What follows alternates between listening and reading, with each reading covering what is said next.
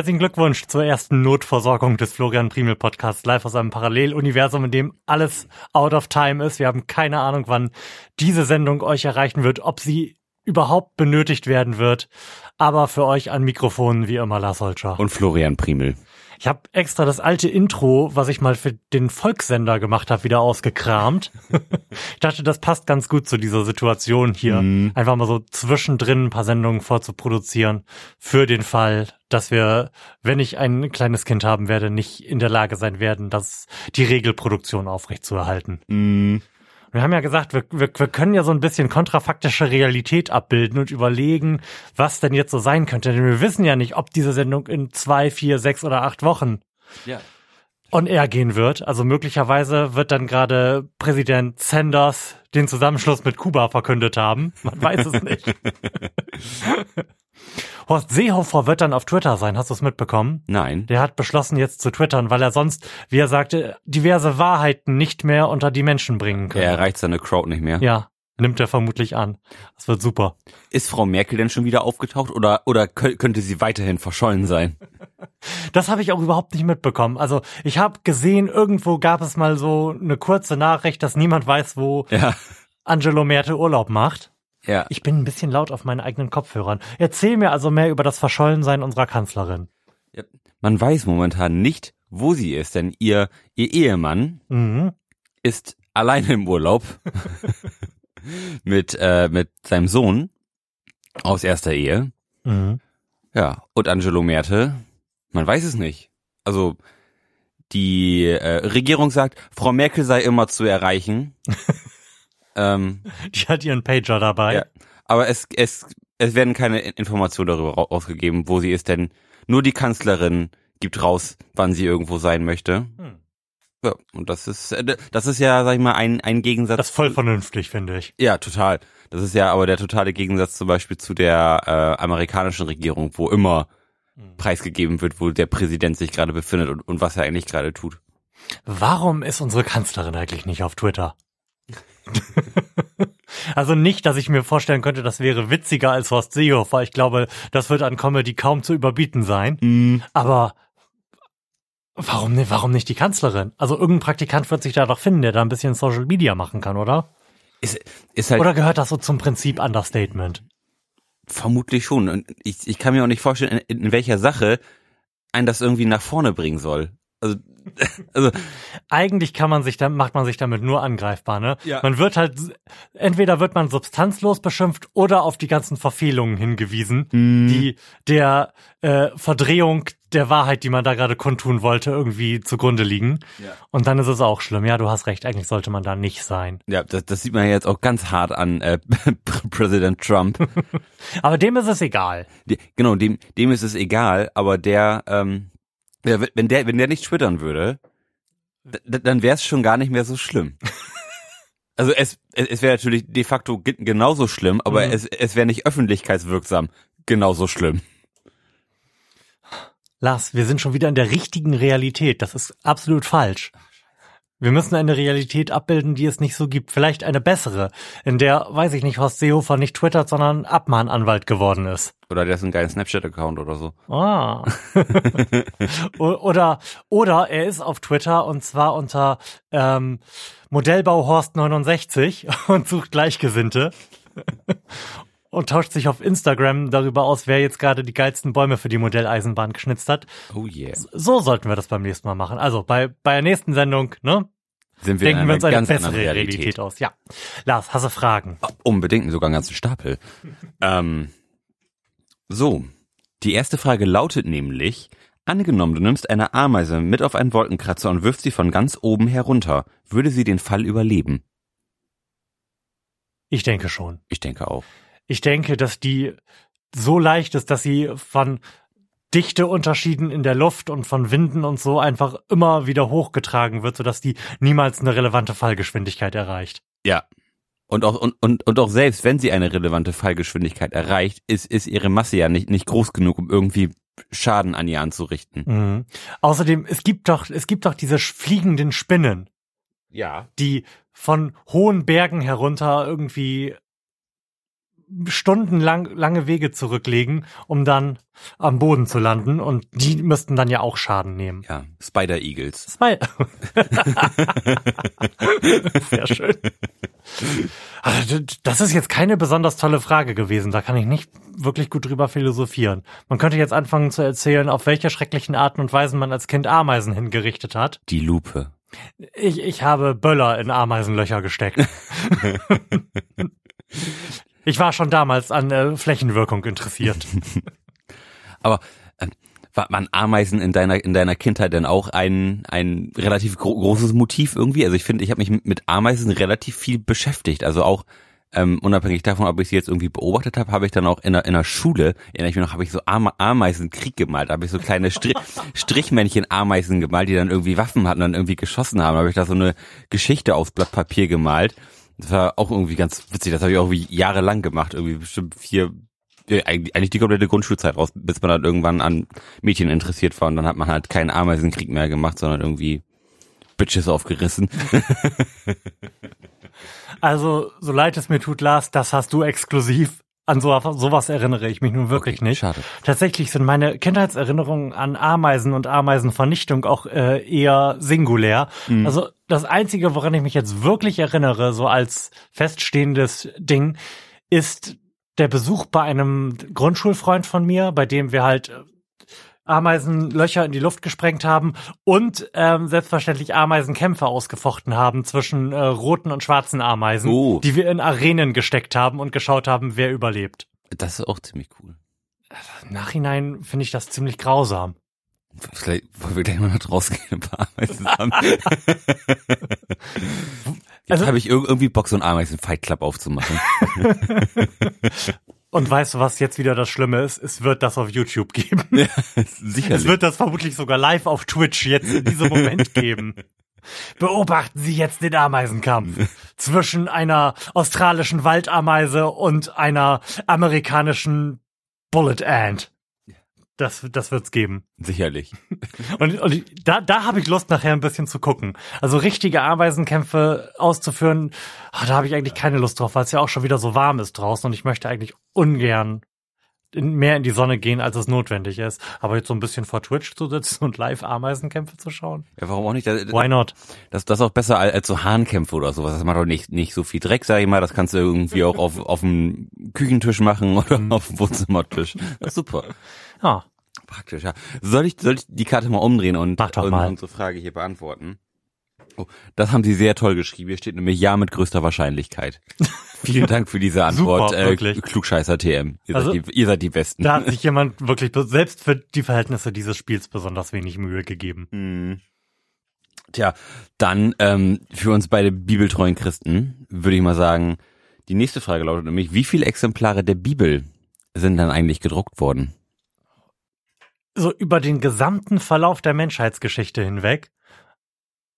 Alter Verwalter. Oh, very nice.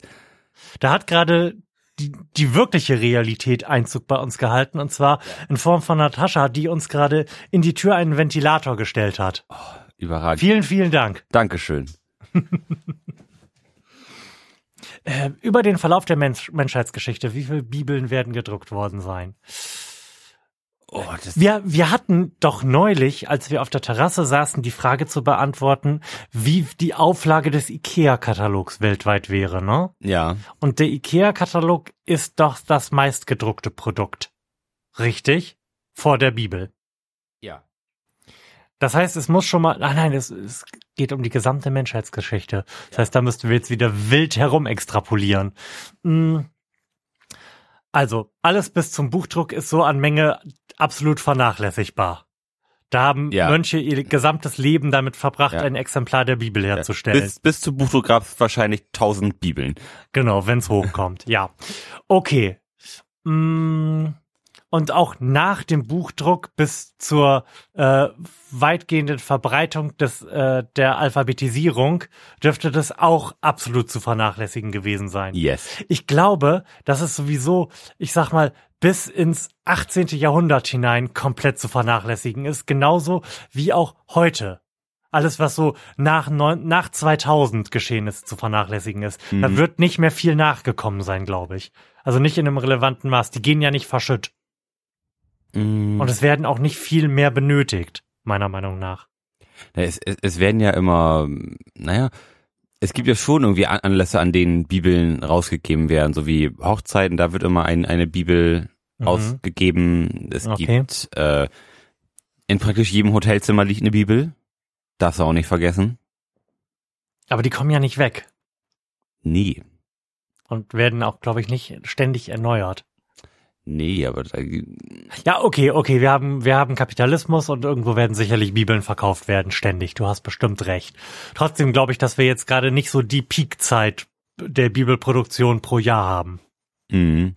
Ich glaube, Wie? das wird so irgendwie zwischen 1900 und dem Jahr 2000 gelegen haben. Mh. wie viel Christen gibt es denn auf der Welt? Oh, gute, sehr gute Frage. Ähm, zwei Milliarden? 1,5? So. Also, vielleicht sollten wir das noch spezifizieren. Wir gehen ja nicht von Papierchristen aus, sondern von praktizierenden Christen, oder? Ähm, ich, Denn ich, wir sind, wir, nein, ich nicht. Bist, bist du eigentlich getauft? ich bin getauft, ja. Ah, ah, aber du bist inzwischen aus der Kirche ausgetreten. gen- ich erinnere genau mich an so ist unser es. Gespräch darüber. So, du bist also, du warst also davor auch Papierchrist und Ja. vermutlich nicht im Besitz seiner eigenen Bibel gewesen, oder?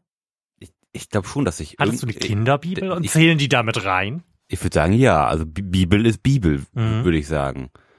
Ähm, ich würde sagen, dass man so ungefähr hat auch jeder Christ ein, eine Bibel. So. Okay. Auch, auch wenn es ein Papierchrist ist, irgendwann im Laufe seines Lebens würde er einmal eine Bibel gehabt haben. Sei, Mhm. sei es für, für die Schule, Ja, für den okay, Religionsunterricht, okay, ja. dafür, dafür brauchst du eine Bibel.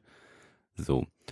Und jetzt haben wir, sagen wir mal, was gesagt, neun- 19. Jahrhundert? Hm? So, das sind wie viele Generationen von Christen, von denen jeder eine Bibel gehabt hat?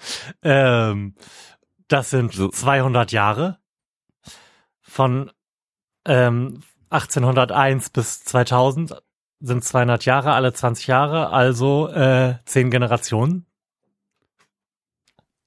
Dann, dann wäre man ja, das wäre natürlich 15 Millionen Bibeln, wäre ein bisschen viel. Milliarden. Ja, Milliarden, Entschuldigung, 15 Milliarden Bibeln. Oh, ich glaube, ich glaube, wenn man, Ich finde, also ich finde die Annäherung, die du da gerade dran machst, relativ interessant.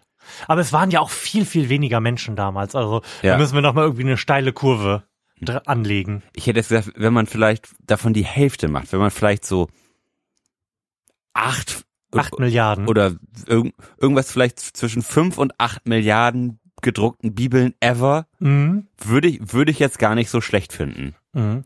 Klingt tatsächlich, also es klingt nicht, als wäre es komplett far off. Das Schöne ist natürlich wieder, dass wir die Antwort auf der Karte natürlich wieder nicht ernst nehmen können. Und davon ausgehen müssen, dass unsere Antwort die richtige ist eigentlich. Aber das klingt nicht so schlecht eigentlich. Ja, weil ich, ich finde es nicht, nicht unrealistisch zu sagen, dass jeder Christ irgendwie die Bibel gehabt hat. Ich sehe gerade, dass du ziemlich ordentliche Wellen hast und zwischendrin schon mal geklippt hast. Aber gut, Oh. ist ja nicht so dramatisch, ne? Nee. Du bist aber auch Mein, heute mein, nah dran. mein ne? schrilles Gekreische. Oh, dein, schön, dein schönes Gesinge von der, aus der Pre-Show ist leider nicht mit drauf. ah, schade. Muss vielleicht nachher noch mal ein bisschen singen. Mit Sicherheit. Okay, back to peak Christianity.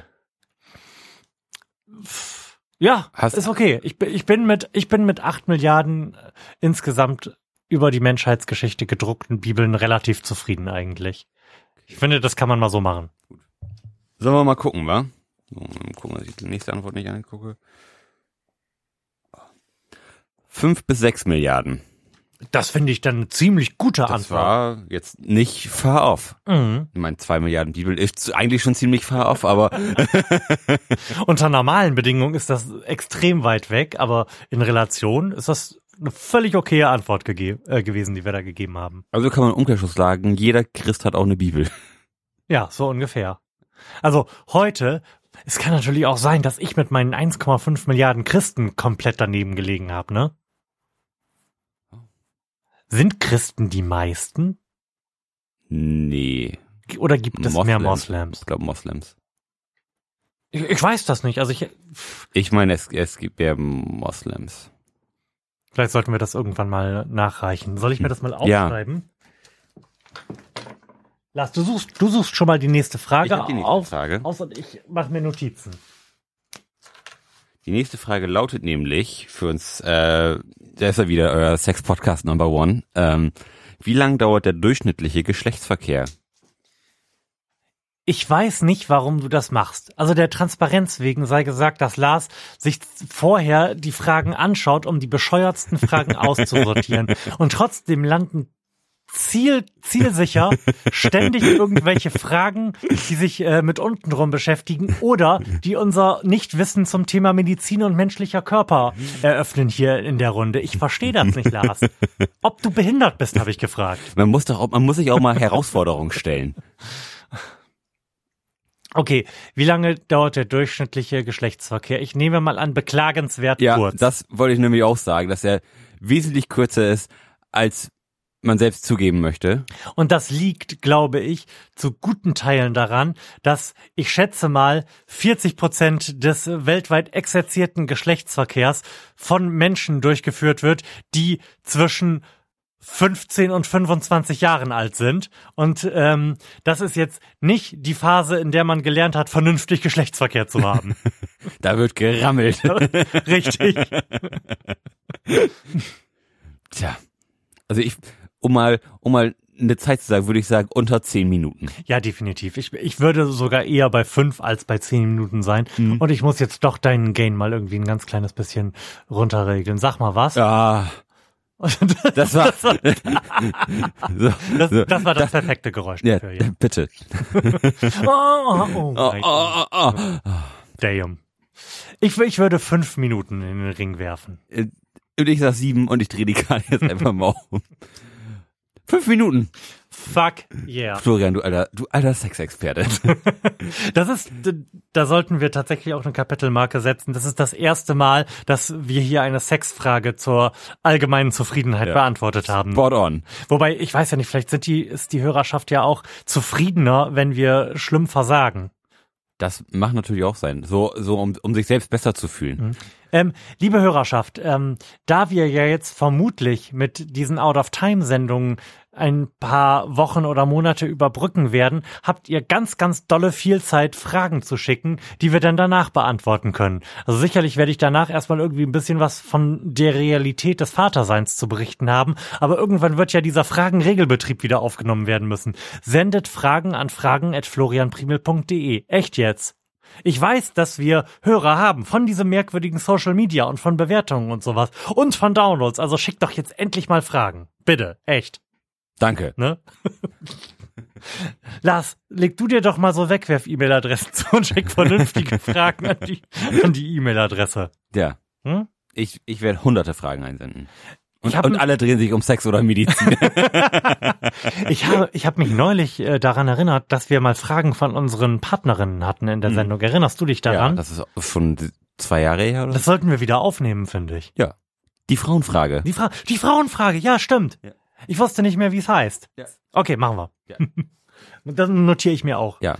Lars stellt die nächste Frage. Die nächste Frage lautet nämlich, können zweieiige Zwillinge unterschiedliche Väter haben? Du, wo du gerade Vater wirst, müsstest diese Frage eigentlich auch zu der, der allgemeinen Zufriedenheit beantworten können. Aber ich bin nach allem, was ich weiß, der einzige Vater unseres einzigen Kindes. Von daher habe ich mich relativ unintensiv mit den Modalitäten der Mehrlingsgeburt befasst. Aber sei es drum. Medizinische Fragen. Wollten wir nicht immer, wenn wir medizinische Fragen haben, Natascha dazu holen, die ja eine zumindest im ganz weiten Sinne medizinische Ausbildung genossen hat, um nicht ganz so dumm dazu zu erscheinen? Die ist ganz weit weg, die sitzt draußen im Garten im Schatten und liest Dostojewski. Von daher würden wir jetzt eine fünfminütige Pause, wenn man mal so meine fußgebrochene Laufgeschwindigkeit ins Kalkül zieht, einlegen müssen. Nein, das machen wir nicht.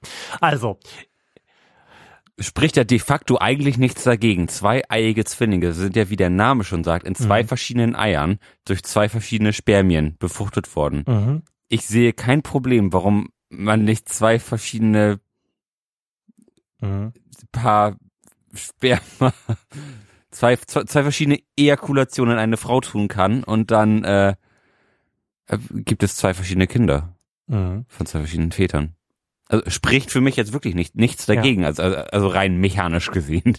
Die, die Frage, die sich dabei stellt, ist, glaube ich, wie lang ist das Zeitfenster, nachdem dann die Eizelle befruchtet wurde, dann wandert sie ja erstmal irgendwie durch den Eileiter und nistet sich in der Gebärmutter ein, wie lang dieses Zeitfenster ist, bis dann quasi zu ist.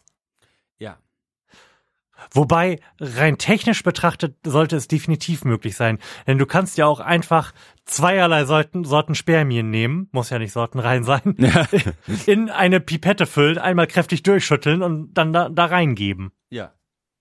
Dann, dann ist es ja quasi gleichzeitig. Das ist ja im Grunde genommen, Spermienroulette. ja, das ist ja im Grunde genommen nichts anderes als eine künstliche Befruchtung. Ja. Also die, Genau. da sind, nimmt man ja auch einfach Sperma und, äh, oder ein, Sperma ein von irgendjemandem, der gerade greifbar war. da wird dann nochmal der Postbote bemüht. Ähm, Entschuldigung, hätten Sie kurz Lust, hier reinzuwichsen? oh, sehr gerne. ähm, da, da wird dann ja auch das Spermium genommen, das ein, einfach in, in eine Eizelle in, injiziert und diese schon quasi fertige Eizelle wird dann im, wird dann eingepflanzt. Stimmt, und da werden ja Mehrere. mehrere grundsätzlich genommen, um die Chance der Empfängnis zu erhöhen. Und darum hat man ja auch eine relativ hohe Chance für Mehrlingsgeburten bei so künstlichen Ja, Befruchtungen. genau. Also ich halte das für absolut möglich und sogar für schlüssig, dass das so passieren kann. Ja. So, und wir schauen uns die Ja. Antwort an und hier steht, ja, aber nicht eineiige Zwillinge. Ja, ja, das stand ja auch nicht in der Frage. Sag mal, werden diese Fragen von unterschiedlichen Leuten geschrieben als beantwortet? m- macht durchaus sein. Weil, denn ansonsten kann ich mir diese Antwort da nicht erklären. Vielleicht sind sie auch betrunken gewesen. Sag mal, was machen, was machen wir eigentlich, wenn wir mit dem Klugscheißer-Spiel durch sind? Ich weiß jetzt nicht, wie viele Fragen da noch drin sind, aber so viele sind das nicht mehr, Da oder? haben wir durchaus noch ein paar Jahre. Ja? Echt? Ja, ja. Gut. Also wir, wir sind ungefähr bei der Hälfte. Oh, sehr schön. Ich fände es tatsächlich gut, wenn wir zwischendrin mal wieder irgendwie ein bisschen was anderes hätten. Ich habe neulich was relativ erfolgversprechend auf den ersten Blick gewesen ist nach die wichtigsten Fragen der Menschheit gegoogelt. Mhm. Vielleicht machen wir, was hältst du davon, wenn wir zur hundertsten Sendung auf irgendeine Art und Weise die wichtigsten Fragen der Menschheit machen? Oh, gerne. Ja. Mit Gästen und Verkostung und Live und sowas, aber auf jeden Fall nicht Klugscheißer-Fragen. Ja. Da, da muss schon was, was Gutes aus dem Keller geholt werden. Also, Lars, nächste Frage. Nee, was, was sagt denn die Uhr? Die Ursache, dass wir auf jeden Fall noch eine Frage können. Okay. Mm, dann würde ich sagen, ein wie großer Teil der Weltbevölkerung verfolgte die Mondlandung im Fernsehen? Die Frage kommt mir extrem bekannt vor. Weil wir sie vermutlich auch schon bei der Moon Landing Day Sendung beantwortet haben. Also nicht explizit, aber ich glaube, das gelesen zu haben in, Ja. in der sehr kurzen Vorbereitung auf eben diese Sendung. Eine Milliarde Menschen. So, so ist es mir auch, auch gewesen. Es war eine unfassbar hohe Zahl. Mhm. Also war bestimmt 20 bis 30 Prozent größer als die Zahl der Menschen, die PGI verfolgt hat. also ich glaube, es ist eine Milliarde gewesen. Das ist natürlich jetzt ein bisschen traurig, dass wir uns da beide so gleich dran erinnern und somit da nicht mehr groß drüber philosophieren können. Und die Philosophie zu dieser Frage ja auch schon in der vorvorletzten Sendung gemacht haben. Lars, warum, warum wählst du denn heute so schlechte Fragen aus? Verdammt. Du dummer Idiot. Aber das ist ja, du, du hast jetzt eine absolute Zahl gesagt und man möchte ja jetzt sagen, ein Teil der Weltbevölkerung. Ach so, wie viele, wie viele Menschen gab es denn 1969? Fünf Milliarden? Mm, Sechs Milliarden? Ja, so Also die- fünf, fünf Milliarden. Wenn es dieses Wort gibt, Exponentialität der Kurve, was die Vermehrung der unserer Spezies betrifft, hat ja nicht abgenommen in den letzten 30 Jahren. Oder? Oder hat sie das? China hat Birth Control eingeführt, also Ich würde sagen, es ist immer noch ziemlich hm, weiter nach, nach oben und das auch ziemlich exponentiell. Okay, gut. Dann würde ich jetzt mal, dann werfe ich da mal fünf Milliarden in den Raum und dann sind äh, eine Milliarde davon 20 Prozent. Ja. Oder ein Fünftel, so wie es die Frage schreibt. Ditte. Ach, das ist die Antwort. Ja, ein Fünftel. Sehr gut. Ja. Dann würde ich sagen, gehen wir mit dieser Frage, denn wir haben sie wie viele Fragen in dieser Sendung perfekt beantwortet, aus der Sendung hinaus. Das war nicht schlecht. Also, wobei es auch sehr einfache Fragen gewesen sind, ne? Jetzt machen wir uns mal nicht kleiner, als wir sind. Ja, haben wir schon mal performt. Ich habe vorhin beim, beim drübergucken und sortieren der Fragen, denn dir wird aufgefallen sein, dass es zumindest ein ganz klein bisschen ordentlicher hier im Studio aussieht als beim letzten Mal, gesehen, dass du zum Beispiel die Frage übersprungen hast, warum viele Flaschen eine Auswölbung im Boden haben. ja. Und da wollte ich eigentlich drüber sprechen, denn ich habe keine Ahnung, warum dem so ist. Ich würde sogar sagen, die meisten Flaschen haben so eine Wölbung im Boden, ne? Ja. Hast du da eine Erklärung für? Ist es nur, es ist nur bei Flaschen so, deren Inhalt kohlensäurehaltig ist. Nein, bei Bier ist es nicht so. Bierflaschen haben keine Auswölbung. Aber die Sprite und die Cola, die wir hier stehen haben, haben das. Wasserflaschen Bierflaschen haben, haben das. doch auch eine Auswölbung. Sicher? Ziemlich sicher. Also kein, keine so große wie jetzt eine Wasser-PET-Flasche, aber auch Bierflaschen sind da unten so leicht äh, konkav. Ist es nicht konvex? Je nachdem, von wo man schaut. Mm, Also der Grund, Was ist, was ist mit so einer Flasche Multivitaminsaft oder so? die haben Leute. Ich kenne andersrum kenne ich eigentlich keine Flasche, die unten gerade ist. Vielleicht außer einer Weinflasche? Nee, Weinflaschen auch nicht. Dann kenne ich keine Flasche, die unten. Doch eine Babyflasche. Ähm, ist das vielleicht schlechterdings produktionstechnisch bedingt? Dass es einfacher ist, Flaschen herzustellen, dass es der Stabilität des, des Gebindes irgendwie zuträglich ist? Also bei den PET-Flaschen ist das definitiv so. Die, die haben ja auch alle möglichen absurden Auskerbungen und Formen da drin, damit das Ding irgendwie in Form bleibt und nicht einfach in sich zusammensackt. hm. Puh, das ist eine, das ist das ist eine schwierige Frage. Ich ich bin Und du ich, hattest sie aussortiert. tatsächlich. Ich bin wirklich empört. Vielleicht genau aus diesem Grund. ähm, ich, ich suche immer noch so ein bisschen nach, nach, nach dem Grund, ob es et- etwas Stabilitätsbezogenes ist oder ob es etwas mit dem Inhalt der Flasche zu tun hat, um irgendwie. Vielleicht macht es das Ausgießen einfacher, dass es weniger pulschert, weil ähm, wenn sich ein Spiegel in der in der Flasche bildet, wenn du schon irgendwie ein bisschen was rausgekippt hast und dann so die zweite Hälfte nachschüttest, dann ist die ja nur noch halb voll. Ja. Und vielleicht verhindert das, dass es irgendwie unangenehme Wellenbildung da drin gibt und das dann so schwallartig rauspulschert. Mhm. Also den physikalischen Mechanismus dahinter, den kann ich mir nicht erklären, denn ich bin kein Physiker und habe Physik sehr schnell abgewählt in meiner Schulzeit. Das ist im Nachhinein. Geht dir das auch so, dass du deine Entscheidungen, die du in der Schulzeit getroffen hast, im Nachhinein für ziemlich bescheuert hältst, was so Kurswahl und sowas Mhm. Ja, betrifft? damals habe ich mi- mich für den Weg des geringsten Widerstands Ja, en- ich auch. en- entschieden und, und habe das genommen, was, was, was ich gut konnte. Mhm. Und das war dann, also ich, ich finde mein Profil jetzt immer noch nicht schlecht. Ich hatte damals Englisch als Leistungskurs, Gesch Geschichte und Politik. Mhm. Aber das, das war schon ziemlich spannend, aber ich hätte zum Beispiel zurückblickend, hätte ich eigentlich gerne irgendwie noch Physik und Chemie auch behalten. Ja, das, das sehe ich nämlich auch weil, so. weil da habe ich jetzt so äh, praktisch nur ein wirklich äh, unheimlich rudimentäres Verständnis Mhm. von, was da jetzt auch gar nicht mal so schlecht wäre für diverse Geschichten. Mhm. Also sowieso bin ich im Nachhinein der Meinung, und wir gehen ja irgendwie den gegenteiligen Weg, dass es viel sinnvoller wäre, die Schulzeit irgendwie weiter ähm, ins Erwachsenwerden hineinzuziehen.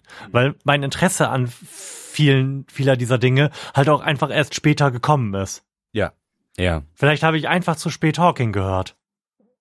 Ja, mit, mit Sicherheit. Mhm. Also, Das, das ist ganz schön doof. Also ich, ich bin der festen Überzeugung, dass ich äh, ein absoluter Einserschüler gewesen wäre und in viel mehr Bereichen besser gebildet wäre, wenn meine Schulzeit nicht mit meinem 18., sondern irgendwie mit meinem 23. Lebensjahr geendet hätte. mhm. Dass sich da erst irgendwie viele Interessen aufgetan haben und ich auch für vieles dann erst irgendwie die Bedeutung gesehen habe. ja, auf, also auf jeden Fall. Mit Also, 18 findet man ja irgendwie das meiste Scheiße, weil es die, weil es Zeit am Tag blockiert, die man mit äh, Zocken oder irgendwas mit Mädchen machen mhm. ja. sonst hätte verbringen können. Ja, also wenn ich jetzt auch mal so drüber nachdenke, habe ich mich früher eig- eigentlich praktisch auch nur mal, für, für Musik int- interessiert und irgendwie saufen mit Freunden und chillen, sag ich mal. So all, alles, was irgendwie schulisch war, war, war sowieso kacke. War lästig, ne? ja, und wenn Mhm. ich wenn ich jetzt so noch mal die Möglichkeit hätte, wü- würde ich es total geil finden, weil, weil jetzt muss man sich die, dieses ganze Wissen, was man irgendwie damals mundgerecht äh, präsentiert bekommen hat, muss man sich jetzt irgendwie hart erarbeiten. Mhm. Und aber jetzt, wir, wir sind ja beide noch jung und, und, und das geht noch alles relativ gut. Aber ich denke mal, hätte ich jetzt schon früher gelernt, irgendwie, wie man ordentlich lötet und irgendwie mit, mit Strömlingen irgendwas äh, nicht Tödliches macht, dann hätte mir das auch jetzt immer noch geholfen. Hm. Ich frage mich, und vielleicht äh, kannst du das ein bisschen aufklären, denn du bist ja, wie ich nicht müde werde zu betonen, jünger als ich. Ob es meiner meinem Interesse an Wissen und allgemeinen Phänomenen und somit auch dem, was man so in der Schule lernt, zuträglich gewesen wäre, wenn es zu meiner Schulzeit schon ein fertiges, ordentliches Internet mit Wikipedia und YouTube-Tutorials gegeben hätte. Weil das teasert ja vieles einem schon ganz angenehm an. Mhm. Und ich glaube, zu deiner Gymnasialzeit gab es schon eine funktionierende Wikipedia, ne? Ja, ja, ja, klar. Das war meine Gymnasialzeit ging ja irgendwie so 2006 los und hat irgendwie 2000 mhm 11 aufgehört. Mhm.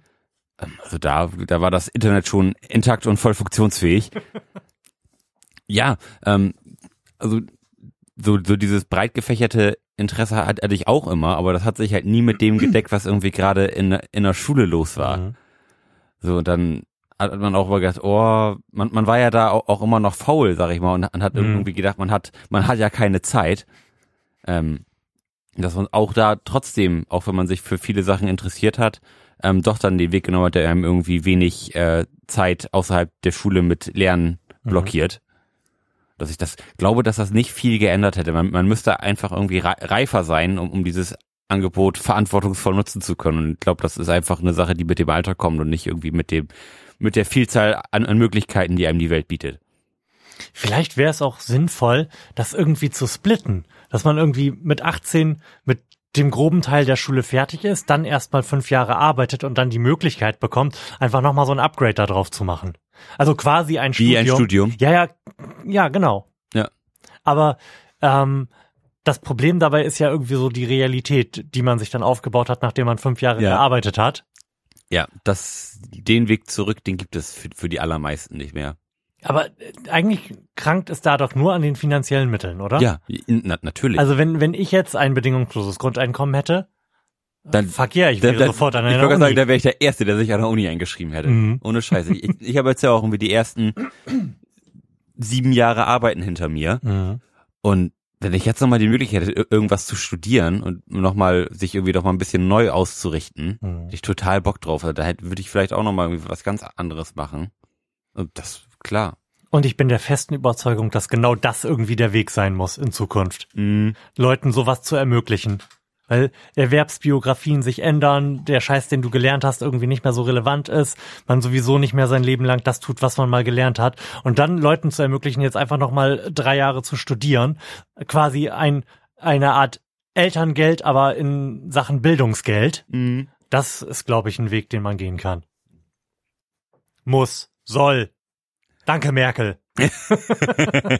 so, und damit beschließen wir, glaube ich, die erste Notversorgung dieses oh, Podcasts, yeah. oder? Ja. Gut, dann machen wir hier eine Pause und sind gleich wieder für euch da. Alles klar. Also gleich in einer Woche. Oder anderthalb. Man weiß es nicht. Bis dann. Tschüss.